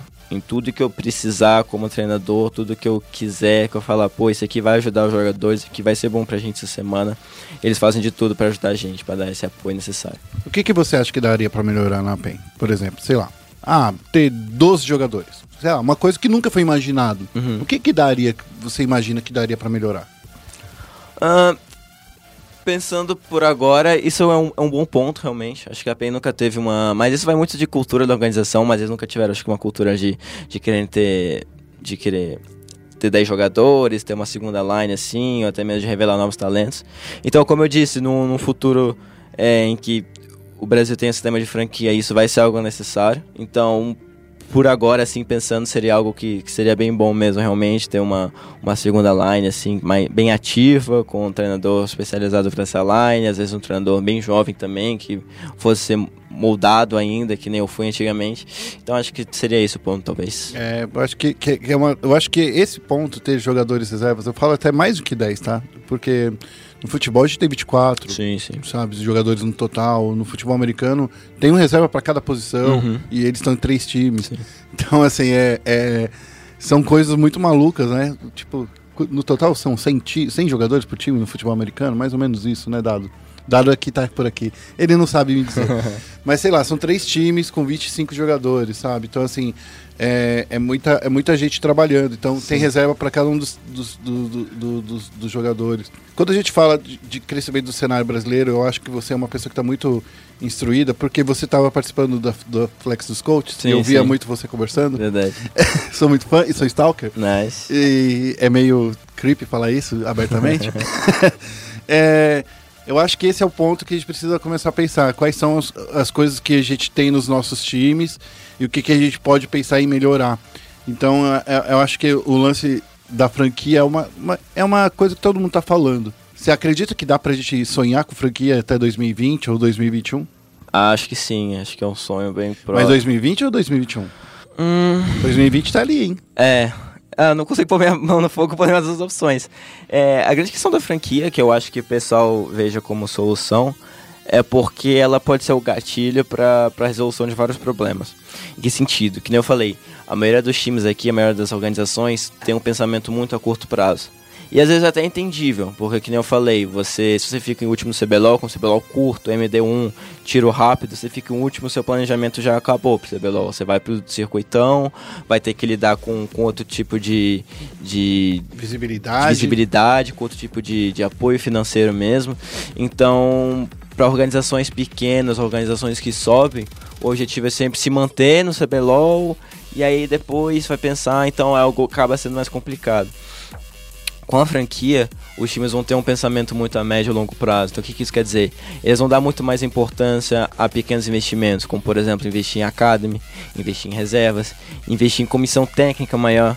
Porque se você comparar as comissões técnicas agora do Brasil para as que os times têm lá de fora, por exemplo do NA, a gente tem no máximo duas, três pessoas por comissão técnica assim realmente ativos, entendeu? E agora você vai com- comparar no NA são vários, tem tem um treinador, é, tem um positional coach, um treinador para cada jogador, tem analista, analista remoto, treinador, treinador estratégico, tem muitas pessoas envolvidas na parte estratégica do time, como staff realmente, dando suporte. E aqui no Brasil, acho que eu- se você vai ver os times que, que mais tem, tem por exemplo três, a CNB tem três, tem três membros assim ativos no dia a dia, a NTZ também. Então são pequenas coisas que, que, que impactam bastante. É, sistema de franquia, tá, provavelmente a maioria dos times adotem um sistema de, de game office. Então já parem de usar o sistema de, de, de game house. Então É, isso, o- o- isso vai dar mais é, privacidade, principal, principalmente mais noção de, de profissionalismo para os jogadores. Então acho que o, com o sistema de franquia, vários probleminhas, várias raízes que a gente tem vão acabar sendo cortados, assim. Mas também é o que leva tempo e não é só porque tu vai ter franquia que pronto, a gente vai chegar na semifinal do Mundial. Tem muita coisa envolvida, mas acho que pode ser o, o, o gatilho, assim, para as coisas começarem a rodar aqui. Mas durou um ano aí pro, NA bater aí, ó. Durou um um ano, ano. então, justamente. O pessoal fala, pô, o NA chegou do nada, a Europa chegou aí também na final, mas vem justamente disso, de um ano, um ano e meio de preparação, de sistema de franquia, deles investindo, investindo em comissão técnica, investindo em bootcamps. Então, vai levar um tempo, mas eu acho que a franquia pode ser o primeiro passo, vai ser o primeiro passo para isso. Bom, John Ray, eu queria conversar mais cedo com você. Infelizmente, né? A gente também chegando aqui no fim do programa. Queria pedir aí pra você falar como é que as pessoas te seguem. Você é uma pessoa ativa nas redes sociais, você conversa bastante nas redes sociais. Como as pessoas te seguem? Então, triste também que o papo acabou. É, eu sou muito ativa, principalmente no Twitter. Eu gosto de, de falar bastante, seja sobre o LoL, sobre não. E no Instagram também, quem quiser me seguir em qualquer rede social é meu nick, John Ray LoL. Então é meu nick mais o LoL, né? Ray LoL. Qualquer rede social, costumo ser bem ativo, responder todo mundo que manda mensagem, etc. É, tô um pouco sumido ultimamente, né? O CBLOL acabou de começar, é difícil conciliar, mas sempre tô, sempre tô, sempre tô por lá pra dar um alô, pra dar uma, uma conversada com o pessoal. Ó, se você quiser perguntar qual vai ser o draft do final de semana e você que ficou Pode xingando ele, Quem pergunta quiser me pra ele que ele xingar, vai falar. Quem quiser me xingar, quando, quando o, o, o Yang jogar e perder, vocês vão lá me xingar. Quando o Ayel jogar e perder, vocês me xingam também. Caramba, que sina você tá agora, hein? Complicado, complicado, mas faz parte. É legal, é legal. Ah, legal. mas eu acho. Porque também veio o contrário. Quando, por exemplo, a gente ganhou agora 2-0 nessa última rodada, Sim. veio o contrário, vai muita gente elogiar. Tipo, putz, aí sim, botaram o AE, ótima mudança, os drafts hoje foram ótimos. E às vezes é o contrário, às vezes o pessoal vê que, por exemplo, a gente ganhou, mas a gente, entre times, sabe que o nosso draft não foi tão bom e o pessoal elogia mesmo assim, só porque a gente ganhou. Ou, então, faz parte, faz parte. É, uma coisa que é legal da galera é que. Eu- é, é- é exatamente isso. A galera resume o trabalho do técnico em escolher campeão. Sim.